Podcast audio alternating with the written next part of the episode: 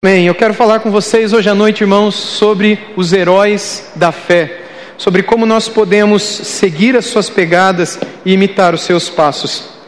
Quero ler com vocês Hebreus capítulo 11, começando no versículo 1, onde lemos assim: Ora, a fé é a certeza de coisas que se esperam, a convicção de fatos que não se veem. O que é a fé? Quando nós olhamos para essas palavras, a fé é a certeza de coisas que se esperam e a convicção de fatos que se veem, nós precisamos levantar essa pergunta diante de nós: o que seria a fé? Fé, segundo esse texto que lemos, é a certeza das coisas que se esperam. E o que é que a gente espera? Quando você está no, no ponto de ônibus e espera pelo ônibus chegar, não é algo que já chegou, é algo pelo que se espera. Quando você está, para ser mais prático, no meio de uma tribulação, quando você está vivendo uma tribulação no meio da sua, na sua vida, ou quando você está no meio de um momento de tensão, o que, que você espera no meio daquele momento? E como você espera? Como é que as crianças esperam? Quando a gente vê as crianças preocupadas ou ansiosas porque vão receber alguma coisa, um presente, ou porque vão receber um, uma chinelada no bumbum, como é que a criança espera aquilo que vai chegar? Seja uma disciplina, seja um presente para elas. Como é que nós esperamos? Quando nós esperamos com dúvidas, quando nós esperamos quando não sabemos o que virá, será que o ônibus vai chegar? Será que eu vou chegar em tempo no trabalho? Será que eu vou ter condições de pagar todas as contas? Será que eu vou receber? Será que eu vou conseguir comprar os remédios? Será que eu vou conseguir comprar os alimentos? Será que eu vou ser aprovado aqui ou ali? Será que eu vou ser curada, curado? Quando se espera, como se espera? Muitas vezes as esperas são angustiantes. A espera é, passa a ser um momento desesperador diz que para os brasileiros a esperança é a última que morre, mas na prática não se vê muito isso. As pessoas que estão na expectativa de algo a acontecer vivem muitas vezes na angústia de quem espera. E não vivem apenas na esperança de, mas na angústia do que pode vir a ser. E aquilo que deveria ser a esperança acaba se tornando a angústia. Quando se espera com dúvidas, a gente não sabe do que vai acontecer. Será que não, eu sei que Deus é bom, mas será? Não, eu sei que Deus pode todas as coisas, mas será? Quando você espera com dúvidas, você não espera com a certeza que esse texto diz, porque fé é a certeza das coisas que se esperam. A gente também muitas vezes espera com medo. A gente coloca na mão de Deus, mas a falta de fé faz com que o medo tome conta do nosso coração. E ao invés de exercermos fé na hora da esperança, na hora de não termos em mãos aquilo que esperamos vir a ter, nós permitimos que o medo tome conta do nosso coração, por causa da angústia que já dominou o nosso coração, é porque nós não temos fé. E quando não temos fé, nós somos como os incrédulos. E o incrédulo é chamado dessa forma porque ele não crê na bondade, nem no poder, nem na presença, na presença reais de Deus na vida dele.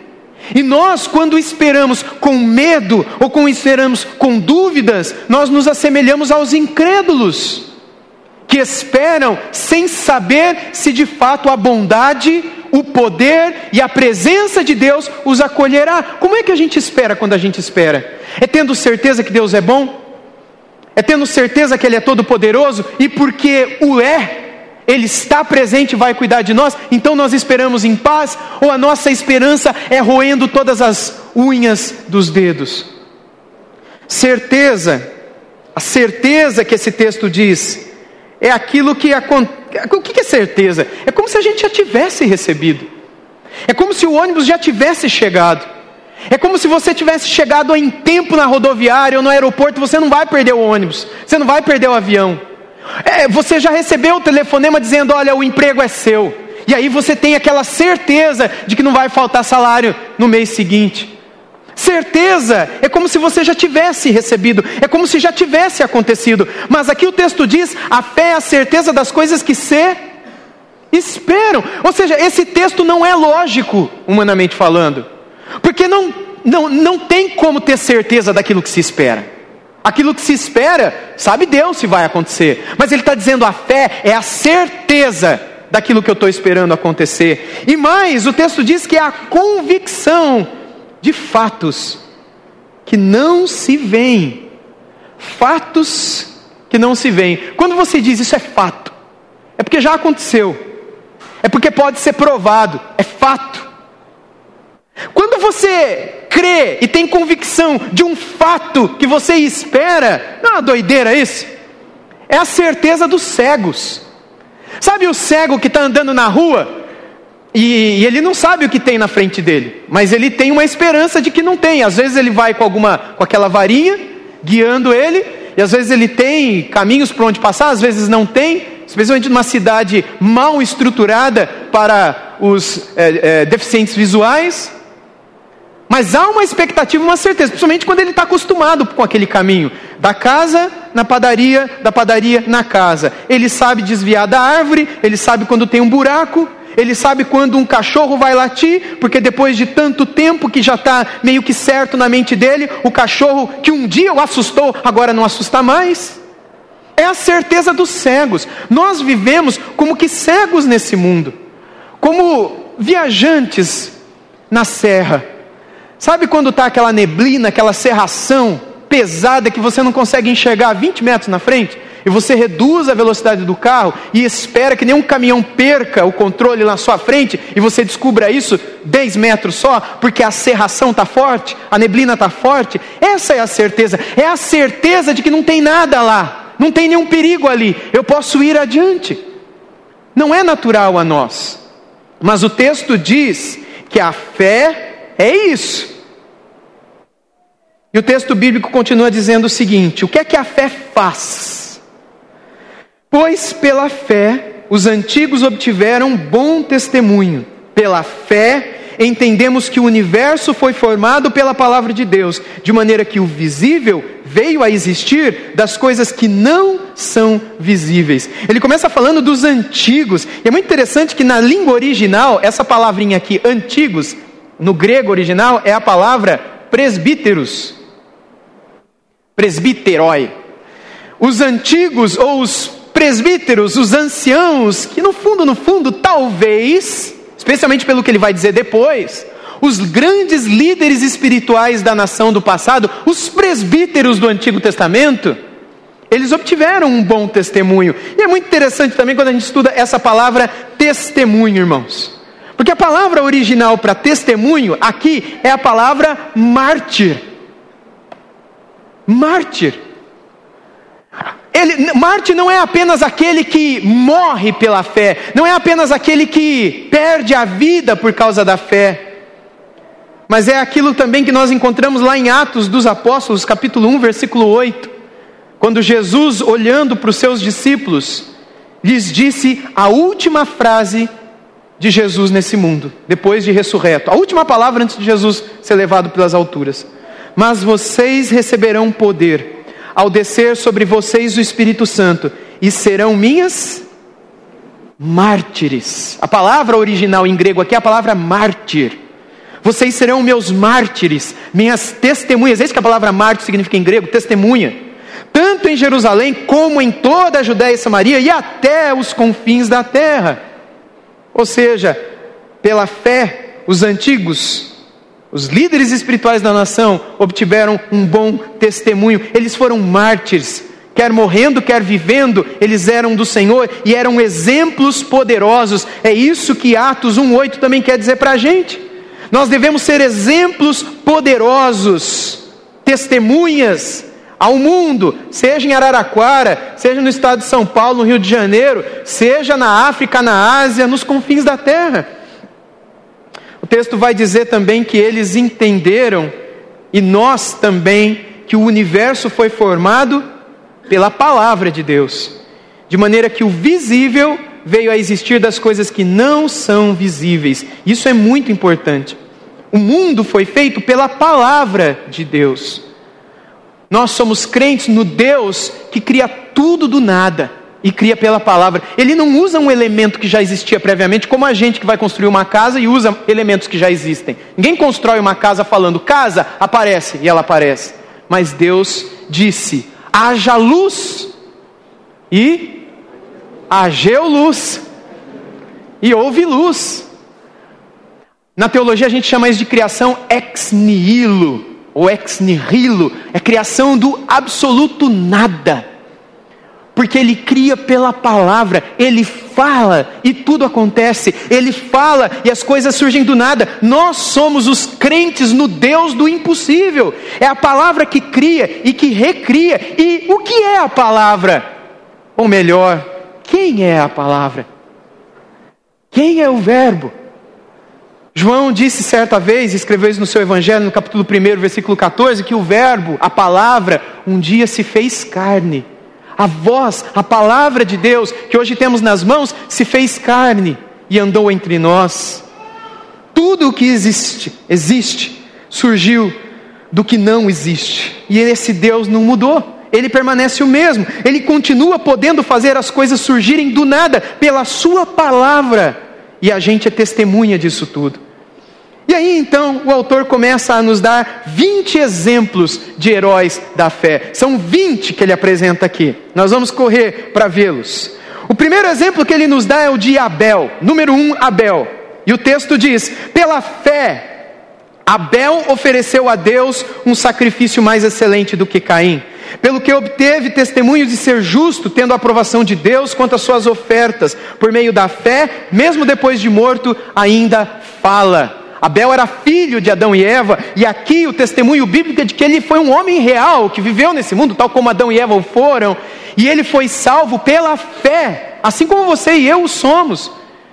E nós já vimos isso em sermões e mensagens no passado, e obviamente que é a fé naquela promessa que foi dada a Eva, ainda no jardim do Éden, antes deles serem expulsos, de que um dia o descendente da mulher esmagaria a cabeça da serpente, enquanto a serpente lhe feriria o calcanhar, ou seja, quando um descendente da mulher, que segundo o Novo Testamento é Jesus de Nazaré, quando ele fosse ferido pela serpente, ou seja, ele morreria, como Jesus morreu, na sua morte ele pisaria na cabeça da serpente como ele pisou, destruindo na cruz o poder da morte, destruindo na cruz o poder do pecado sobre nós. Pelo poder da cruz, nós somos libertos do pecado, libertos da morte, libertos da condenação. E diz que pela mesma fé Abel foi salvo. Antes das escrituras serem escritas, nessa promessa que foi dada a Eva em Gênesis 3,15, e que foi passada de geração em geração, até Moisés junto da história do povo de Israel. O segundo é Enoque. No verso 5 e 6 diz que pela fé Enoque foi levado, a fim de não passar pela morte. Não foi achado porque Deus o havia levado, pois antes de ser levado, obteve testemunho de que havia agradado a Deus. De fato, sem fé é impossível, impossível agradar a Deus. Porque é necessário que aquele que se aproxima de Deus creia que Ele existe e que recompensa os que o buscam. Gente, curiosamente, o verso 6 aqui, que é tão famoso, né? Sem fé é impossível agradar a Deus. Esse verso, ele está sendo aplicado a quem? A Enoque. Que é o sétimo depois de Adão. Você tem Adão, você tem Sete, tem Enos, tem Malalel, tem, tem Enoque. É o sétimo depois de Adão. Depois do Enoque você tem o Metusalém. Depois do Metusalém você tem o Lameque. Um é filho do outro. Depois do Lameque você tem o Noé. Noé era o bisneto desse Enoque aqui. E Judas nos diz na sua pequena epístola anterior ao Apocalipse de que ele era um profeta na terra em seu tempo. Enoque, um homem de Deus. Ele também foi salvo pela fé, na mesma promessa em que Abel acreditou. E sobre ele é dito que sem fé é impossível agradar a Deus. Lembra o que é fé que a gente viu no versículo 1? Fé é a certeza das coisas que se. E a firme convicção de fatos que não se veem. Como é que, como é, que é, é, é fácil ter fé? Ter certeza, convicção é fato, isso já aconteceu, mas não aconteceu. Você está esperando, você não viu ainda, mas para você já é fato. E aqui diz que sem essa fé é impossível agradar a Deus, porque é necessário que aquele que se aproxima de Deus creia que Ele existe e que recompensa os que o buscam. Placa de número 3. A placa de número 1 se chama Abel. Placa de número 2 se chama Enoque. A placa de número 3 se chama Noé. São placas que Deus coloca no caminho dessa vida. Sinais que mostram como a gente pode caminhar e correr bem a nossa jornada nesse mundo também. Pela fé, Enoque, terceiro, hein? Divinamente instruído a respeito de acontecimentos que ainda não se viam, e sendo temente a Deus, pela fé, construiu uma arca para, a salvação de sua família. E assim, ele condenou o mundo e se tornou herdeiro da justiça, da salvação, que vem da fé. O texto continua falando, número 4, pela fé, Abraão, é o quarto exemplo, quarto herói da fé. Abraão, quando chamado, obedeceu, a fim de ir para um lugar que devia receber como herança, e partiu sem saber para onde ia. Pela fé, ele peregrinou na terra da promessa, como em terra alheia, habitando em tendas com Isaac e Jacó, herdeiros com ele da mesma promessa. Ele recebeu a promessa? Ele morou nessa terra como sendo dele? Não. Mas ele creu que um dia aquela terra seria dos seus descendentes. E o verso 10 diz: Porque Abraão aguardava a cidade que tem fundamentos, da qual Deus é o arquiteto e o construtor. E aí Deus fala do quarto, do quinto exemplo, que é uma mulher, uma heroína da fé, a esposa do Abraão.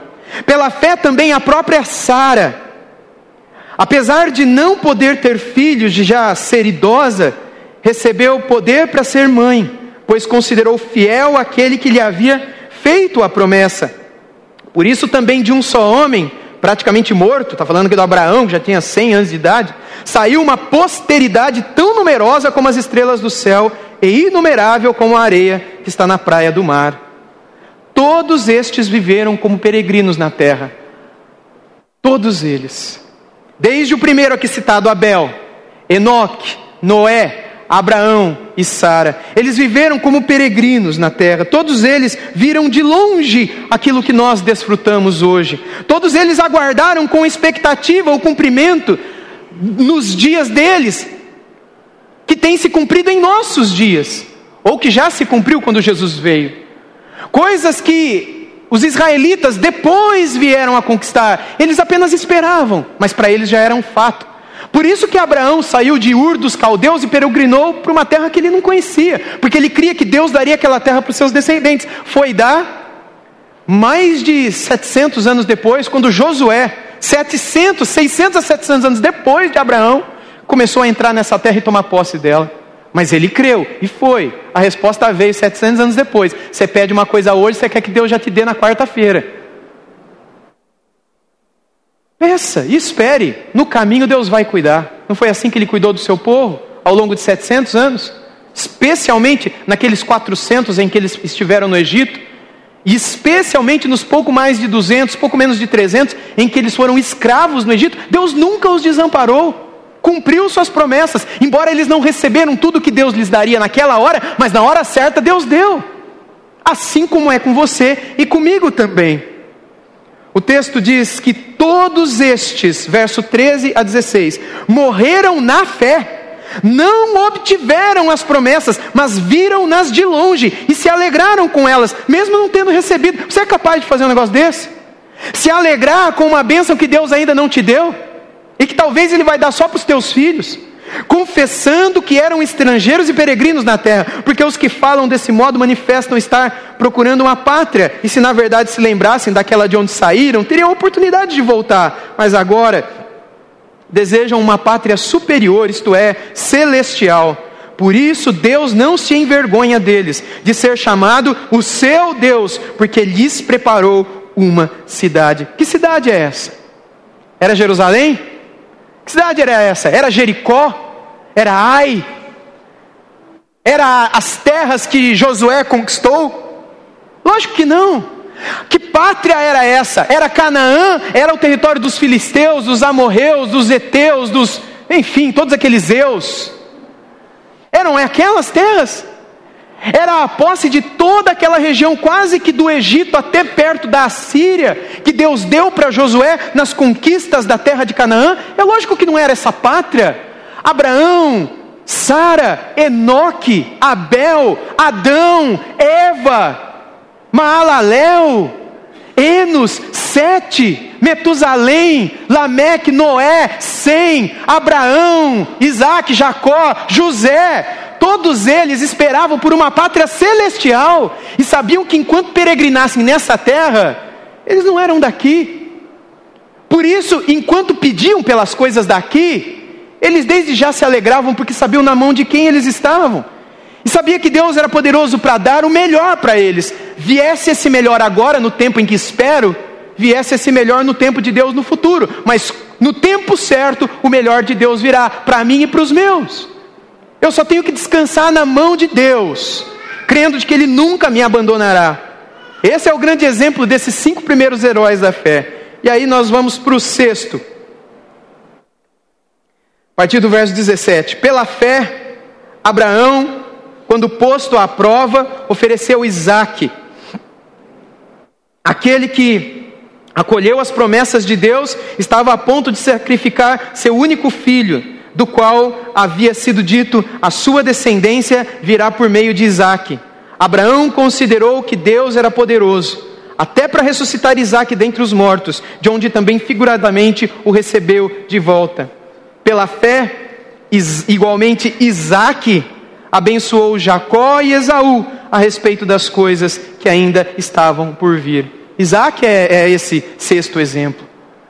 Ele que entra aqui junto com o seu pai, imagino eu que na mente do Espírito Santo, quando inspira essas palavras aqui em Hebreus, quando o Isaac já era levado para ser sacrificado, no coração dele ele já exercia a fé. Especialmente quando o seu pai, quando ele pergunta, pai, está aqui a lenha, está aqui tudo o cutelo, tá tudo que a gente precisa para poder matar, o, fazer um sacrifício para o nosso Deus. Mas cadê o, o sacrifício? Qual foi a resposta do Abraão para o Isaac, seu filho? Deus proverá. Deus proverá. E o menino retrucou? O menino reclamou? O menino desconfiou? O menino foi caminhando junto, crendo naquilo. Inclusive, quando deitou em cima do altar, quando viu a mão do seu pai sendo levantada, Isaac estava calado. E foi só quando a mão de Abraão começou a descer para sacrificar seu único filho que Deus disse: Abraão, não faça isso, porque agora eu vejo que você me ama mais do que o teu único filho. E aí, imediatamente no verso 20, diz que igualmente Isaac, pela fé, já cego, já bem velhinho, ele abençoou Jacó e Esaú, seus dois filhos, a respeito das coisas que estavam por vir. Ele cria no Deus que seria fiel à aliança. Eles não viveram o cumprimento das alianças, por isso, daquilo, das coisas que estavam por, para vir. Como é que você espera aquilo que ainda não veio?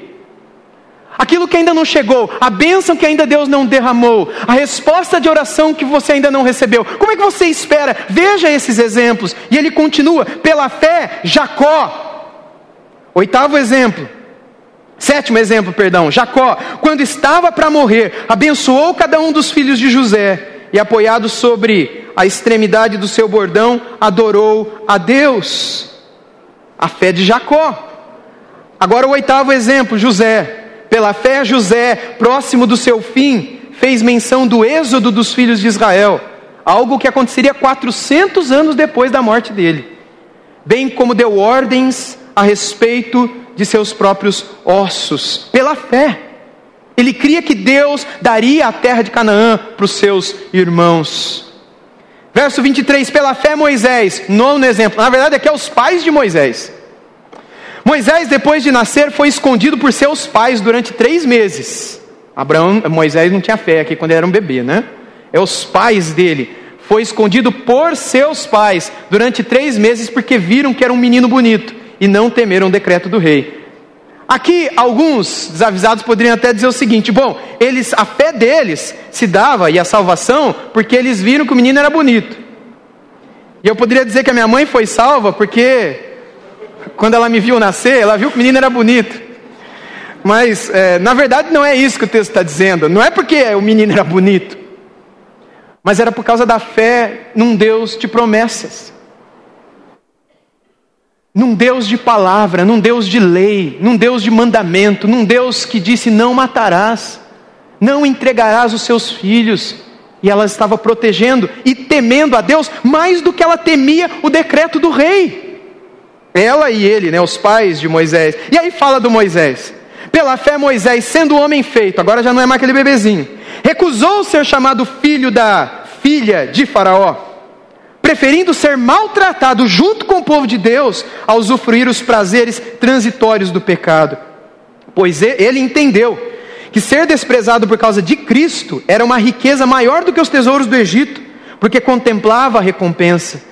Pela fé, Moisés abandonou o Egito, não ficando amedrontado com a ira do rei Faraó, pois permaneceu firme como quem vê aquele que é invisível. Pela fé, celebrou a Páscoa e o derramamento de sangue para que o exterminador não tocasse nos primogênitos israelitas. Pela fé, Moisés fez tudo o que fez. E curiosamente ele coloca inclusive Cristo aqui no meio.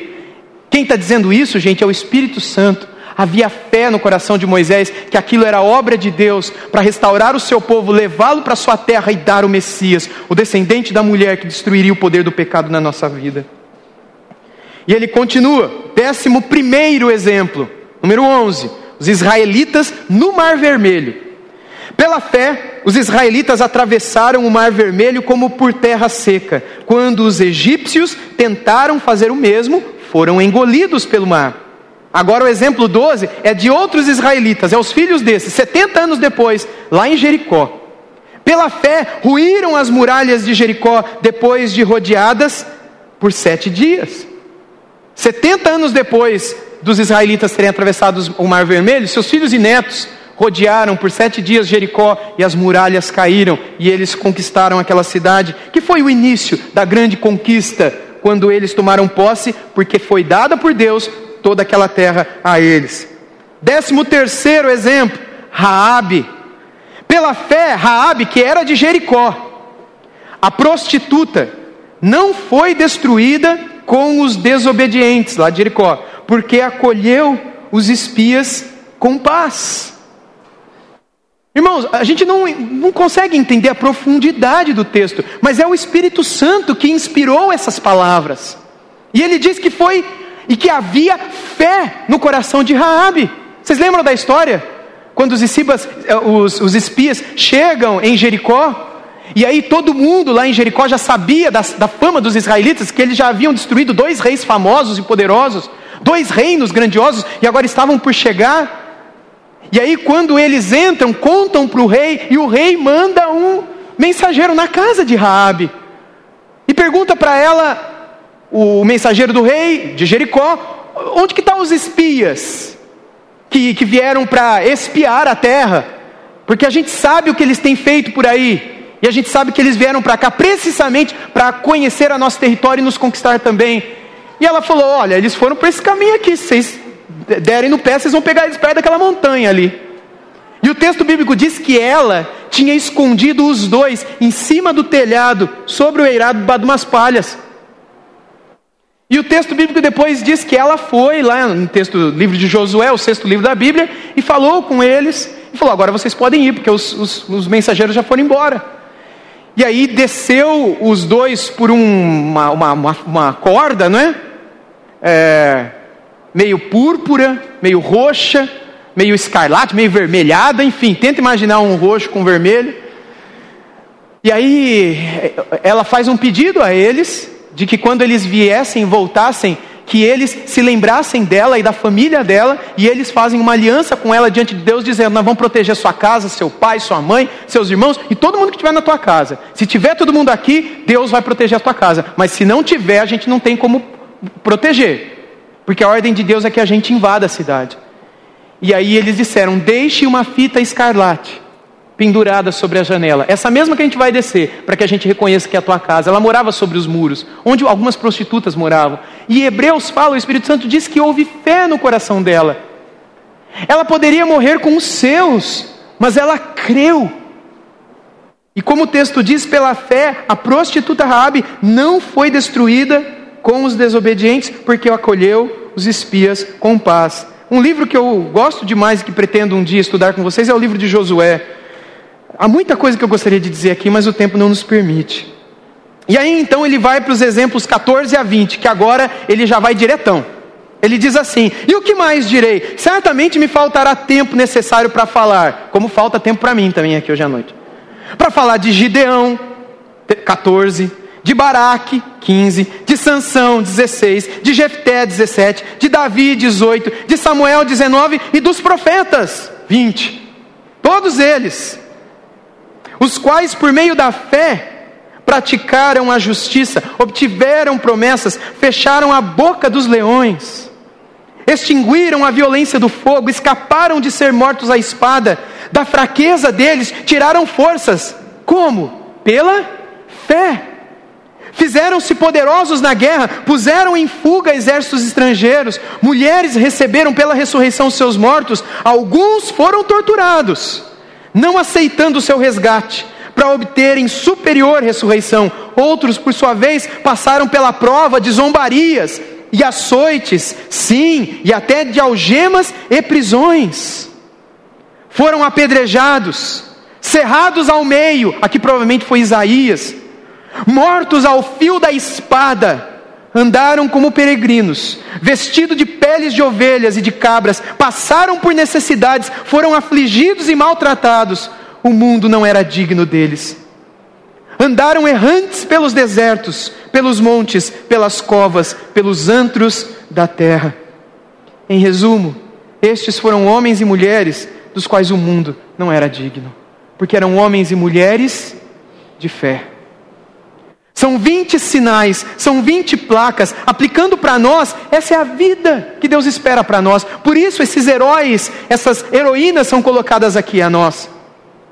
É como se Deus nos desse um ultimato sobre os verdadeiros heróis, dizendo: é para eles que vocês têm que olhar e imitar e seguir. A gente não deve viver como se estivéssemos somente sobrevivendo. Ah, como é que está a vida? Ah, vamos vivendo sobrevivendo, sem ver, perceber que existe a realidade da presença de um Deus bom e poderoso, e que a gente pode ter fé nele. A gente deve viver como peregrinos aqui nessa terra, na nossa jornada nesse mundo, na estrada, muitas vezes debaixo de uma serração, debaixo de uma neblina muito fechada, não conseguindo ver muito longe o que nos acontecerá nessa nossa jornada aqui nesse mundo.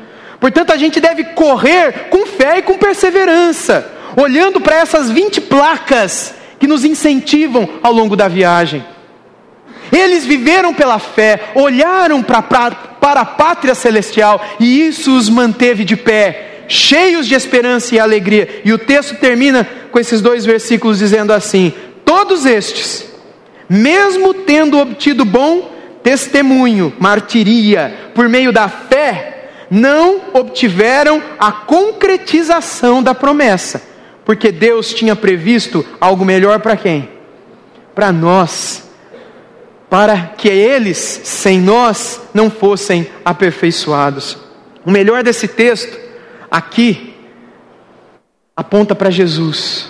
Quando ele diz, porque Deus tinha previsto algo melhor, o melhor aqui é Jesus tinha previsto algo melhor para nós. Nós o vimos. É como se eles dissessem nesse texto, naquele tempo, há dois mil anos atrás, nós conversamos com ele.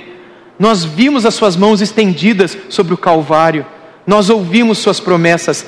Ele foi aquele pelo qual os nossos antepassados morreram, foram cerrados ao meio, foram apedrejados, foram passados ao fio da espada, mas morreram crendo na promessa superior, na pátria celestial na cidade que vem do alto. O melhor desse texto, então, pode também apontar para Jesus, mas dado a nós, em nosso tempo, também deve significar essa pátria superior, sobre a qual ele escreveu anterior, anteriormente. Todos serão aperfeiçoados, ele diz aqui, uh, porque tinha previsto melhor para nós, para que eles, sem nós, não fossem aperfeiçoados. O que, que ele quer dizer aqui?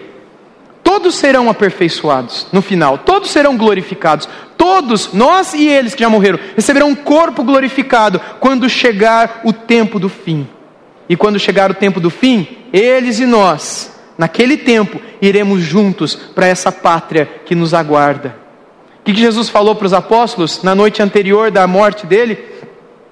Eu vou preparar-vos um lugar. Você acredita que Jesus foi preparar um lugar para você? Depois, falando com João, já lá do céu, Jesus disse que essa cidade, ela tem essas dimensões, tem essas casas, tem rios, tem ruas de ouro, cidades, animais diferentes e um povo. Gente de toda língua, de toda etnia, de todas as nações, de todas as tribos. Ele viu uma grande multidão e que quando cantava, cantava como se fosse as águas de muitos mares, louvando ao Cordeiro de Deus que foi morto por causa deles. Essa pátria celestial, ninguém foi para lá ainda. Porque nós todos iremos junto com estes depois que Jesus voltar. Aplicando tudo isso para as nossas vidas, irmãos, a grande pergunta que eu faço para vocês, encerrando, é: para quais placas você tem olhado ao longo da sua jornada nesse mundo? Porque é, é, é impossível você viver nesse mundo sem olhar para placas e sinais que guiem, norteiem a tua peregrinação. É impossível. Quais são os seus valores? O que, que é certo, o que, que é errado para você? Por que, que você toma essa ou aquela decisão? É porque você está olhando para algum sinal, para alguma placa, para alguma orientação. Para quais placas você tem olhado ao longo da jornada nesse mundo? O que tem, o que tem conduzido a sua vida? Como é que você tem feito as suas escolhas? Para que lado que você vai ou não vai? Nosso Deus não mudou. O nosso Deus permanece sendo o Deus do impossível, o Deus que fala e acontece, o Deus que está presente, que é bom e poderoso. Ele continua sendo o Deus que cria todas as coisas do nada.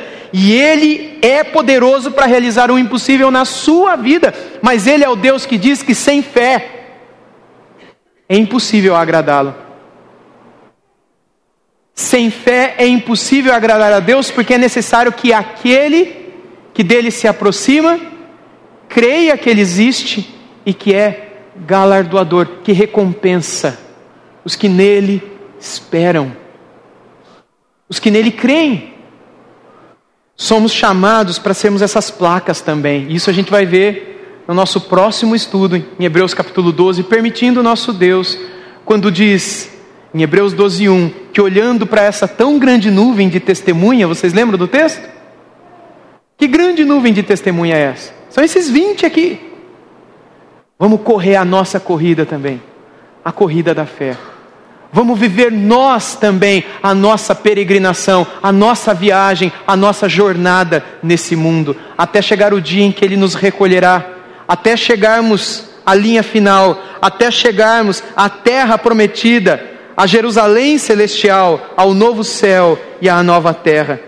Mas enquanto olhamos para essas placas, e olhamos para elas para que tenhamos a mesma fé que um dia elas tiveram, porque é para isso que Deus deu esse texto para você e para mim. Não é só para que enfeitassem as nossas prateleiras ou a mesa das nossas casas, é para que a gente olhasse para Hebreus 11 e dissesse: Eu vou viver assim, eu vou crer assim, essa será a minha fé, eu vou seguir essas placas. A gente é chamado também para sermos placas. Nós também somos chamados para sermos testemunhas, para sermos mártires, para que o mundo conheça o nosso amor por Jesus, para que quando as pessoas olham para você e para mim, olharem, eles vejam quanto que você e eu amamos Jesus também. Nós também somos chamados, nossa vida também é chamada para deixar sinais, placas, indicativos nesse mundo. Porque querendo ou não, você é uma placa. Querendo ou não, você tem filhos que olham para você. E você deixa sinais. Querendo ou não, você tem funcionários, você tem patrão, você tem parentes, você tem vizinhos, você tem colega de trabalho. Querendo ou não, você tem os seus pais. Você e eu somos placas. Quando eles olham para essa placa, o que essa placa indica? Quando você está lá no seu trabalho, na tua vida, no teu dia a dia, você indica, aponta para essa pátria celestial? Para essa alegria indestrutível, para esse Deus bom, poderoso e presente, ou a tua vida indica, aponta, conduz para a perdição, para o mal, para a tristeza, para o vazio, para o sofrimento, para a angústia e para a morte. Você e eu, nossas vidas, somos convidados a sermos placas também, pela fé, crendo que Ele está conosco, e não só nos acolhendo, nos sustentando, mas também nos usando, para que sejamos depois que não estivermos mais aqui, aqueles que deixaram boas pegadas para aqueles que vierem depois de nós. Que Deus possa fazer de cada um de nós estas placas, esses sinais. Que Deus permita, pela Sua bondade, que de nossas pegadas, muitos outros que virão possam conhecer o amor de nosso Senhor Jesus Cristo. Senhor, obrigado pela Tua palavra.